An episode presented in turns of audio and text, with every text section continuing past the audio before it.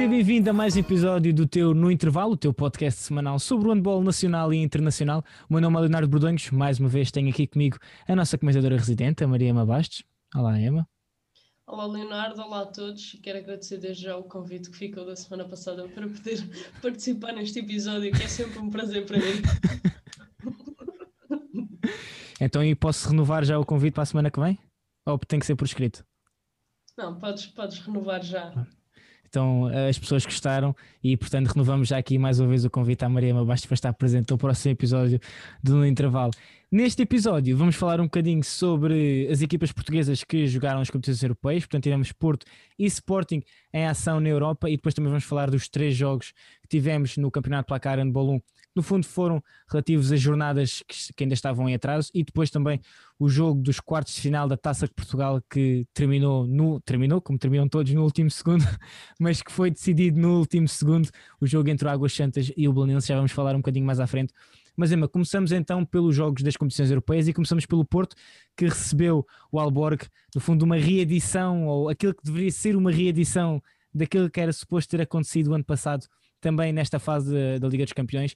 Um Porto que vence por 32-29 e Emma, são três golos. No entanto, são só três golos. Achas que podemos analisar desta perspectiva, tendo em conta a, a forma como o Porto se apresentou e também aquilo que vai enfrentar agora na Dinamarca?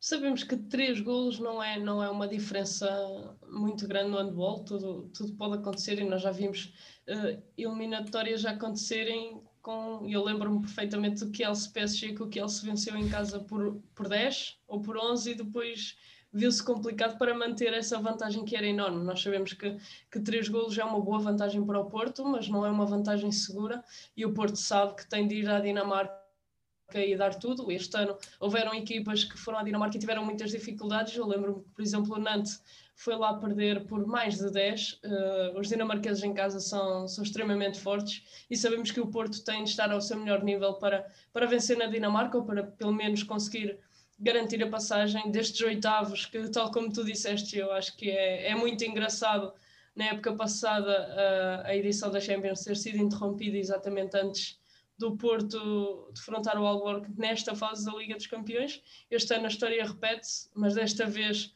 uh, os jogos acontecem e esperemos que o Porto consiga vencer. Acho que mostrou um bom handball, principalmente na primeira parte. O, o Porto ofensivamente esteve extremamente forte a mostrar aquilo que é capaz e sem dúvida que, que esta equipa portuguesa poderá fazer ainda mais história se vencer na Dinamarca, se conseguir a passagem será, será um feito enorme e acho que podemos sonhar com isso e é um motivo de orgulho para todos os portugueses.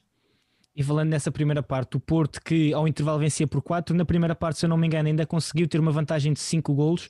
Na seis. segunda. 6? Na segunda parte, então, dá-se ali um susto quando o Alborg se aproxima e eu penso que chega mesmo ao empate. Não, não acho que passaram para a frente, se eu não me engano, acho que empatam a 20, mas não passam para a frente. Um, e vimos então, depois o Porto consegue novamente com um parcial de 3-0 passar para o 23-20 e depois tem ali uma margem que consegue gerir até ao final. Mas o que é que achas que mudou, diria, nesse início de segunda parte?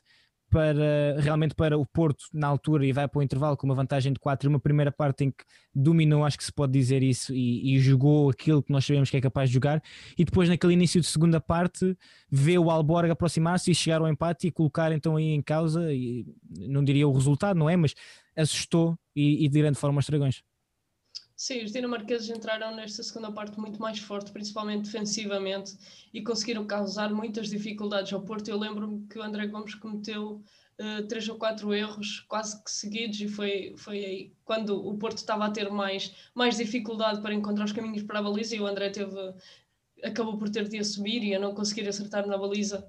E o Alborg como acertou defensivamente, depois conseguiu, tal como tu disseste, chegar ao empate, mas depois o Porto conseguiu se reencontrar e voltar a conquistar uma vantagem de quatro golos, de quatro golos que depois acabou por ser um, por ser hum, apenas de três, mas acho que, um, que este Porto, se não tiver esses momentos ofensivos menos bons, se, se conseguir, mas é difícil, sabemos que é difícil manter aquele nível que vimos na primeira parte, porque foi extremamente bom mas sabemos que o Porto é capaz disso e se conseguir manter esse nível ofensivo, sabemos que defensivamente o Porto é muito forte E, e Nikola Mitrevski, apesar de não terminar o jogo com uma eficácia tremenda, acabou por aparecer nos momentos em que o Porto mais precisava e ajudar a segurar o resultado.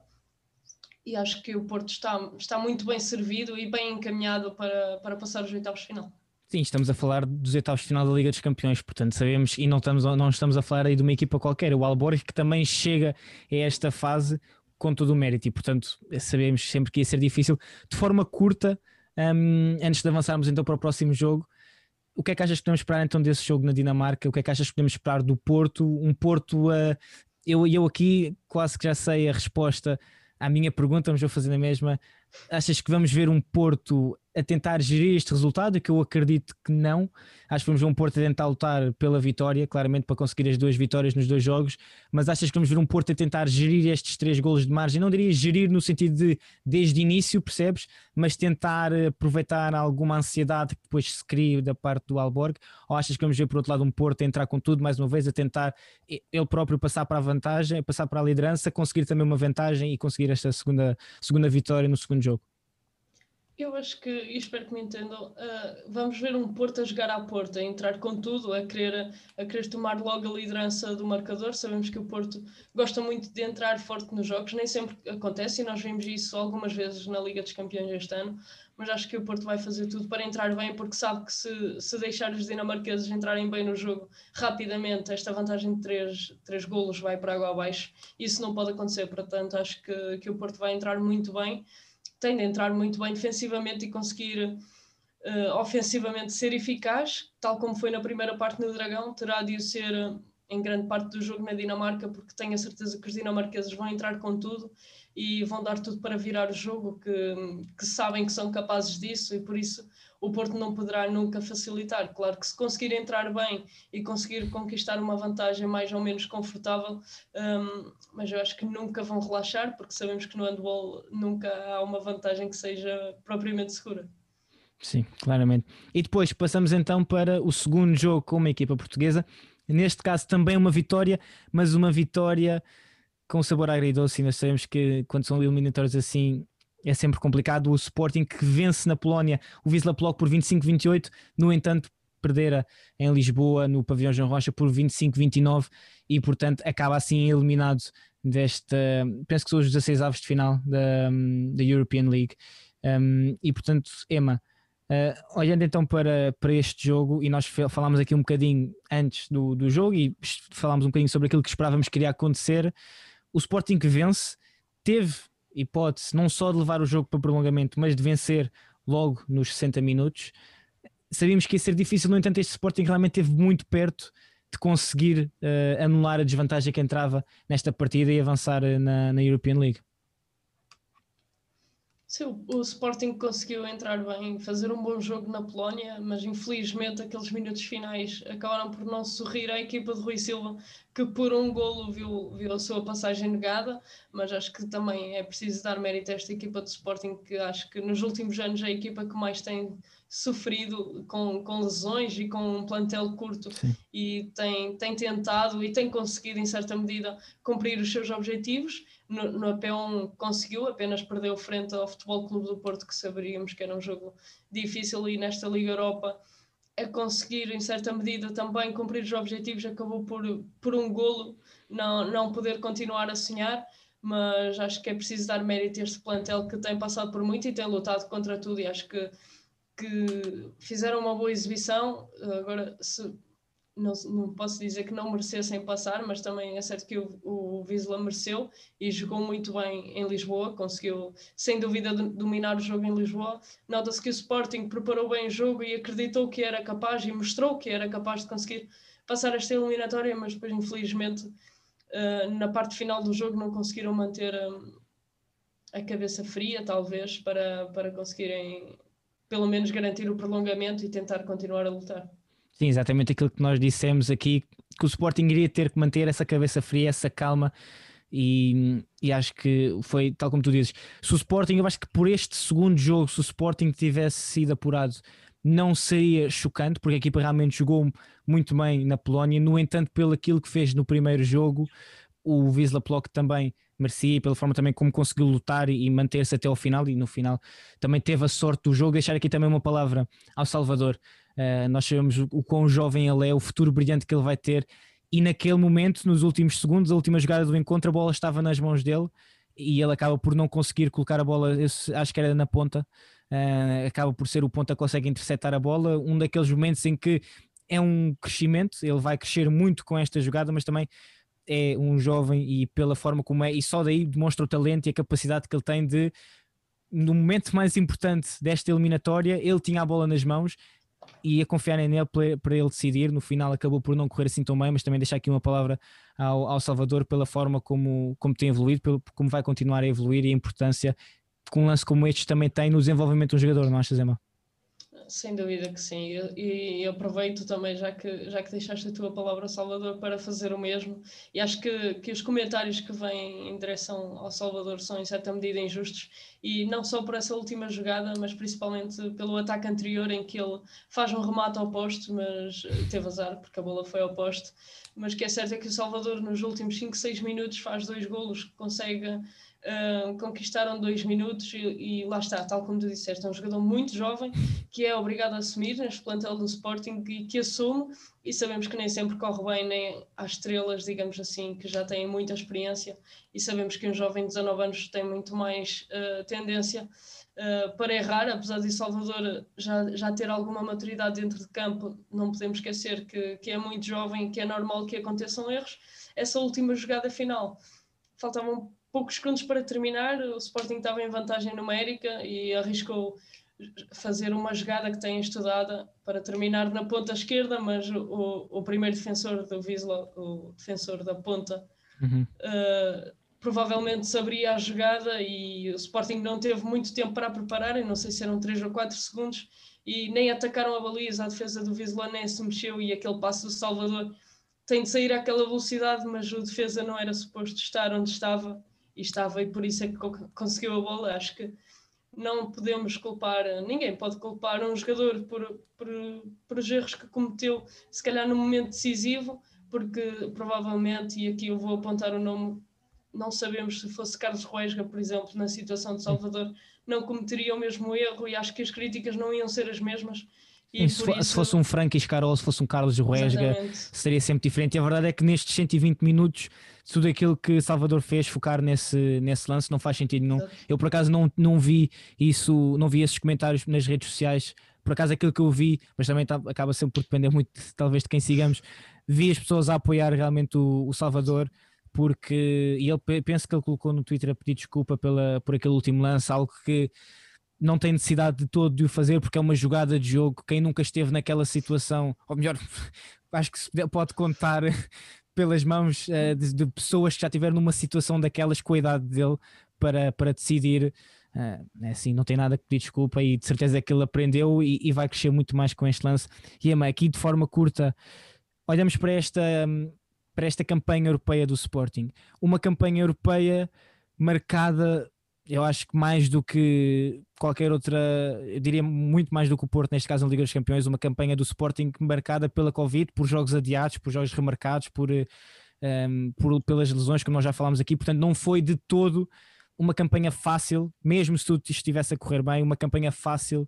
Um, ehm, e sabemos que o Sporting também ia ter algumas deslocações difíceis nesta, nesta fase de grupos, portanto, olhando agora, o Sporting perde na primeira ronda a eliminar da, da European League mas conseguiu-se apurar. Apesar de tudo, o que é que achas uh, desta, desta, desta campanha europeia do Sporting assim de forma curta?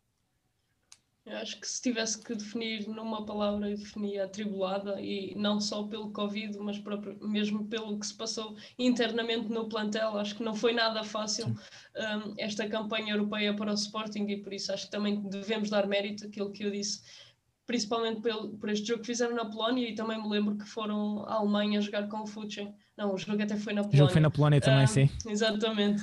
Mas lá está, eles jogam bem na Polónia, acho que deviam ir lá jogar mais vezes. Contra o Futsal, que é uma equipa que nós sabemos que, que está um patamar acima, fizeram uma boa, uma boa exibição e conseguiram, tiveram alguns jogos menos conseguidos, mas acho que, que no geral, tendo tudo em conta, todos os contratempos que o Sporting teve, acho que podemos dizer que foi uma campanha positiva. Obviamente poderia ter sido melhor, mas também as condições não, não foram as melhores, não tiveram as melhores hipóteses para isso, não só por causa do Covid, eh, mas acho que o balanço acaba por ser positivo. Sim, também concordo, acho que tendo em conta lesões, saída de Franquis Carol, Covid, jogos adiados, jogos remarcados e tudo mais, acho que acaba por ser uma campanha atribulada, mas positiva, tendo em conta, tendo em conta a forma como a equipa se conseguiu reunir e conseguiu jogo após jogo, apesar de tudo, ir conseguindo vitórias e chegar a esta fase eliminar da HF European League.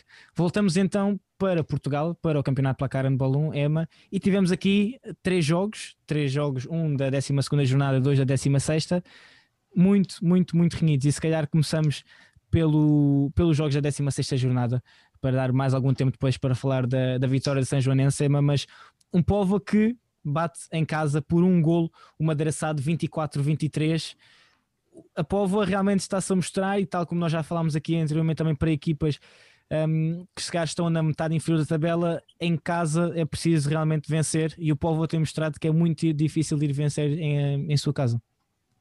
Sim, o povo realmente está, está a fazer uma excelente época e nós acho que já estamos a ficar sem, sem adjetivos porque acabamos por estar sempre a, a, a, dizer a mesma coisa, mas é muito verdade e nós temos de olhar para isso. O Povo chegou este ano à primeira divisão, fez um investimento talvez arriscado, digamos assim, porque sabemos, é, é claro que o Povo, o Povo investiu no seu plantel. Uh, felizmente para os poveiros correu, correu bem, está a correr bem. Tiveram alguns jogos, mesmo em casa, uh, que não tiveram assim tão bem, mas acabaram por conseguir sempre conquistar alguns pontos importantes, nomeadamente fora de casa, e esta vitória em casa frente ao Madeira Sade, que sabemos que, que, que, era favorito neste jogo, que é uma equipa com muito mais experiência, uma das equipas mais experientes deste, deste campeonato, e o Povo conseguiu entrar muito bem no jogo, conseguiu logo conquistar um, plata, um parcial de 6-1, depois o Madeira acabou por ir crescendo e o resto do jogo foi muito, muito pautado, muito equilibrado, e o Povo conseguiu, conseguiu três pontos importantes em casa, depois de ter alguns jogos, nomeadamente o, o empate com o Horta e aquela vitória em casa frente ao Vitória. Outra vez, o Vitória, uhum. Vitória, Vitória, Vitória. É aquele triunfo frente ao aquele Vitória. triunfo sim. em casa frente ao Vitória, que foi muito atribulado, que tiveram a perder todo o jogo, mas acho que sim, o Povo está, está a fazer uma excelente época e, e conquistou uma grande vitória. E falas de Vitória, falamos de Vitória, o Vitória que também consegue um triunfo por um gol. Vitória de Vitória. Contra o Ismael, EMA 27-28 foi o resultado final. Eh, aqui também uh, uma vitória importante da equipa de Setúbal. Um, vês? Consegui dar aqui a volta. um triunfo importante aqui deste Vitória EMA frente ao Ismael. Um, mais um resultado diria ali na, na, fase, não diria não, na fase final, portanto um, um resultado ali 27-28 por um gol de diferença, mas mais uma vez uma vitória muito importante e esta equipa de Setúbal, que é o Vitória, a conseguir aqui pontos muito importantes, para não estarmos sempre a dizer Vitória, consegue aqui pontos muito importantes na sua caminhada cá no Campeonato Placar de Balão. Sim, são pontos muito importantes e sinceramente eu esperava uh, um jogo interessante e difícil porque sabemos que ambas as equipas equipas estão a atravessar momentos em que, em que querem conquistar o maior pontos possível, o maior número de pontos possível. E hum, o Ismael tem vindo a fazer excelentes jogos desde a entrada de, de Ricardo Moreira, que conseguiu ir vencer ao terreno do Águas Santas e agora uh, receber o Vitória em casa e esteve, esteve na frente do marcador praticamente todo o jogo, mas o Vitória a mostrar aquilo que não mostrava, principalmente no início da época, aquela uh, maturidade, aquele acreditar próprio que, que os jogadores do Vitória não tinham. Nós falámos isso aqui imensas vezes, que o Vitória, quando se via a perder por 3, 4 bolas, acabavam por desistir do jogo. E, e isso a não acontecer, o, apesar do Ismael ter estado grande parte do jogo na frente, nomeadamente ao intervalo estava a vencer por 4 bolas, a equipa de João Galé Garcia acabou por não desistir e ir lutando e apenas nos minutos finais conseguiu chegar ao empate, passar para a frente e depois o Ismael nunca mais conseguiu chegar à liderança, apesar de que o, gol, o jogo só ficou decidido mesmo no final com, com um gol do, do retornado Nuno Gonçalves, que, que esteve a cumprir castigo e terminou este jogo com cinco golos em cinco remates a fazer uma boa exibição. E, e também tivemos o regresso de, de, Pedro Martins, embora tenha jogado pouco tempo uh, devido à lesão, mas acho que esta, esta equipa do Vitória regressou aos triunfos e, e quererá continuar assim, mas também tenho a certeza que este Ismael de Ricardo Moreira, que nós sabemos que está, está mais forte, vai continuar a lutar. Sim, um Ismael que vem em crescendo e também um Vitória que vem crescendo. Portanto, duas equipas que se encontravam aqui, ambas a atravessarem bons momentos, acho que podemos dizer isso. E, portanto, aqui um triunfo muito importante por parte do Vitória, 28-27. Um, e, Emma, depois então passamos para o encontro entre uh, a São Joanense e o Boa Vista. Aqui também uma vitória muito importante para a São Joanense em casa por 30-24 contra o Boa Vista. Este jogo referente à 12 jornada. Um, tu tiveste a oportunidade de estar lá presente, assim de forma curta, o que, é que, o que é que se passou este jogo? Como é que tu explicas, por exemplo, esta diferença de seis golos um, entre as duas equipas? Sinceramente, vimos dois jogos diferentes em cada, em cada parte. Na primeira parte, vimos um Boa Vista mais forte, um, Deixa-me só ver aqui o nome do jogador, que é para eu não dizer as neiras. Com, com Rui Oliveira, o lateral esquerdo, um, a fazer uma boa exibição, apesar de, de ter que assumir a maior parte dos momentos, acabou por decidir bem muitas vezes e conseguiu quase que levar o Boa Vista às costas na, na primeira parte a fazer uma excelente exibição e o Boa Vista a conseguir algumas vantagens importantes de 3, 4 bolas durante toda a primeira parte, mas acabou por sair para o intervalo apenas a vencer por um, porque a São Joanense começou a reagir e na segunda parte vimos uma São Joanense um, a colocar a defesa muito mais profunda. Eh, eu nem sei classificar bem como é que a São João se defende neste momento. No início era um 3-3, claro, e depois passaram um 6-0 com alguma profundidade. E neste momento é uma mistura. Acho que fazem muitas trocas no sistema defensivo ao longo do jogo, da profundidade do sistema defensivo. E isso acabou por, por, um, por trazer muitas dificuldades à equipa de Boa Vista, que via em António Aparicio ou em Rui Oliveira as, as oportunidades de ataque, mas a São Joanense muito bem defensivamente, a criar muitas dificuldades e também Lourenço Santos, que na primeira parte não tinha estado no seu melhor, a aparecer no seu melhor nível e ajudarem esta São Joanense a conquistar uma vitória importante, que na segunda parte já, já ficou mais tranquila, ao contrário do que tinha acontecido na primeira parte, a São Joanense na segunda conseguiu crescer, uh, garantir alguma vantagem e depois acabou por vencer o jogo com alguma naturalidade. Sim, nós que aqui no, no intervalo somos uh, admiradores confessos daquela defesa profunda da, da São Joanense, que no início da época realmente estava a, ter, estava a dar muitos problemas a várias equipas que passavam uh, pela, um, por São João da Madeira e que realmente depois passou para esse tal CGR, como eu disse, e agora anda aqui assim um pouco uh, fluido em que pode ser uma coisa, pode ser outra.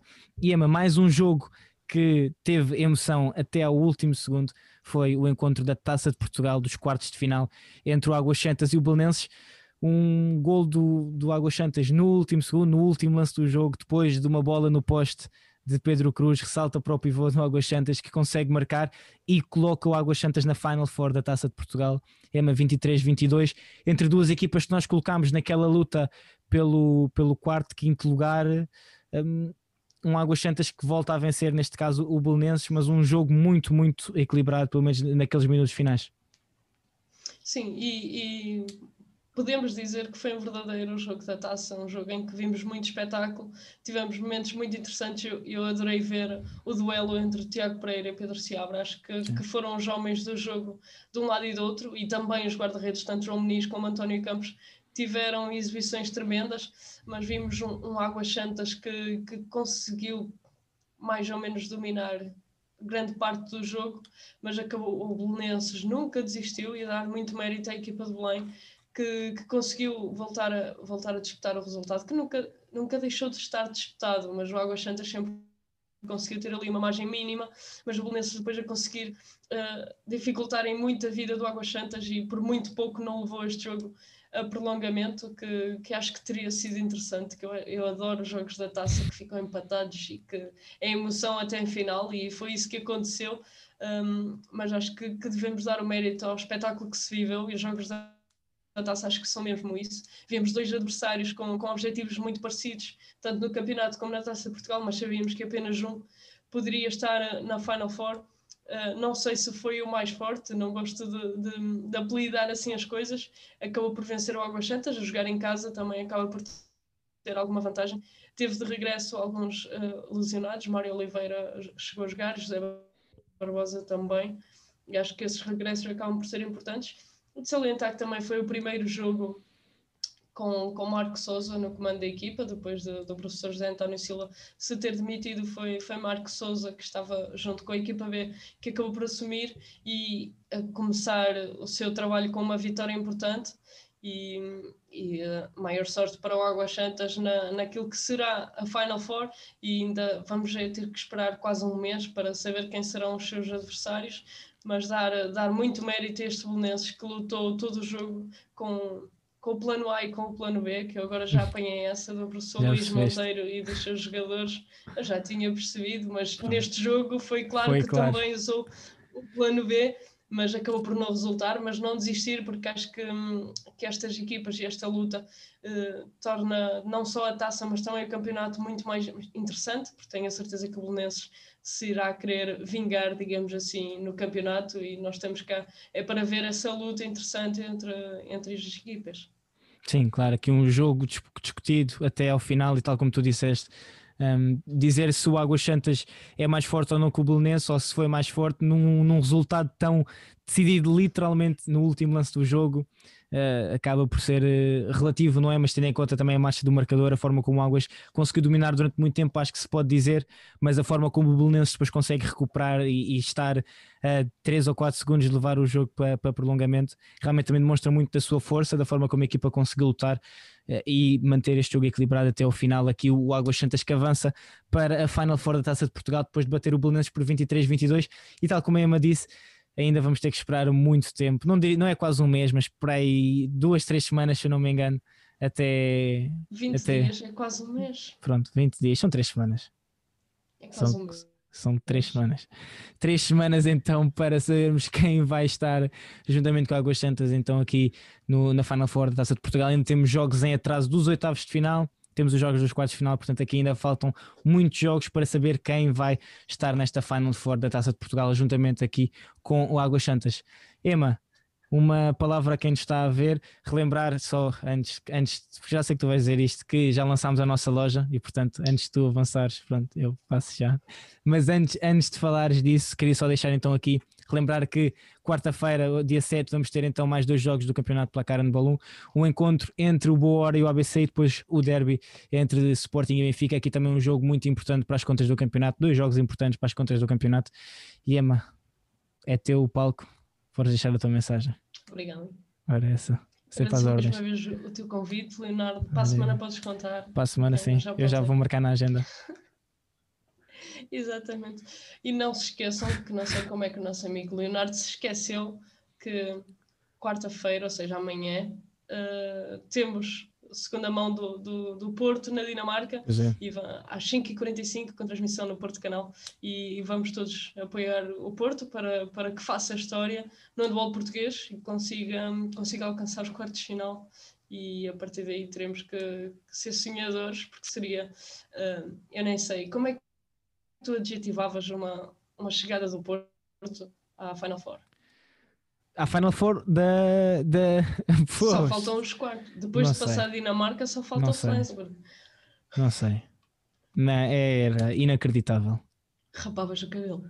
Isso é só pela seleção. Para mim, Sim. a para seleção tem que ser. Para os mais distraídos, o nosso amigo Leonardo prometeu, está prometido, um, rapar o cabelo, cabelo. em direto no Instagram da 7 metros, a pente zero, se Portugal é. for campeão olímpico. Portanto, eu se espero, os jogadores nos estiverem a ouvir, eu espero que eles ouçam, não se esqueçam. Espero que eles ouçam, vejam e sintam-se inspirados. Se quiserem fazer uma, uma jogada chamada pente zero, por mim, então mais que tipo, eu apoio. Está aqui mais que apoiado, pá, e uma permuta qualquer, um cruzamento para depois o professor explicar também no canal 11 ou na 7 metros para nos vir explicar aqui, se calhar era melhor. O canal 11 já teve uma, o professor pode vir explicar aqui a pente zero a 7 metros fiquem assim motivados para os Jogos Olímpicos, apesar de ainda faltar muito tempo até os Jogos Olímpicos. Eu... Foi, diz lá. Eu dizia, sabe, já sei, não é bem uma jogada, mas eu meti a areia a marcar 7 metros e dizia pente zero. E ele metia o pente. Opa, mas isso é mais. Eu estava assim à espera de uma jogada, uma coisa mais complexa para só ouvir mais. Não, tu queres uma combinação assim mais. Sim, uma cena mais. Sim, estás-me estás a perceber. Sim, uma, uma, uma coisa um bocadinho mais. Para só ouvir assim num. num para só ouvir num time-out, porque eu já sei que se ele for marcar uns 7 metros, não, não se vai estar a ouvir, o professor não vai estar a gritar uh, pente zero. Mas assim num time-out acho que ficava interessante.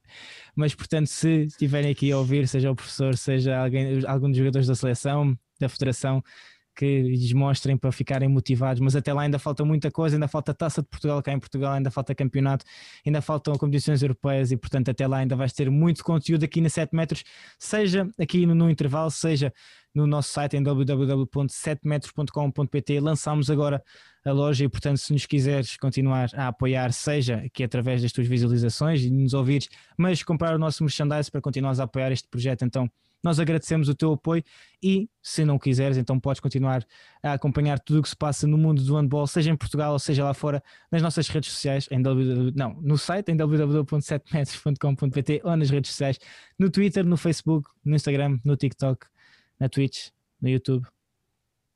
Está tudo. Acho que está tudo. Está, não está? Spotify. Spotify. Spotify. Spotify falta no Spotify ou no Apple Podcast, também temos no Apple Podcast, não temos no iTunes, mas ainda vou, ver, vou mexer nisso então e ver se conseguimos, mas também temos no Apple Podcast. Se preferires Apple, uh, Android, fica aqui, portanto basta escolheres. Este foi mais um episódio do No Intervalo comigo, Leonardo Bordões, com a Maria Ema Bastos. Não percas o próximo episódio, porque nós também não. Até à próxima.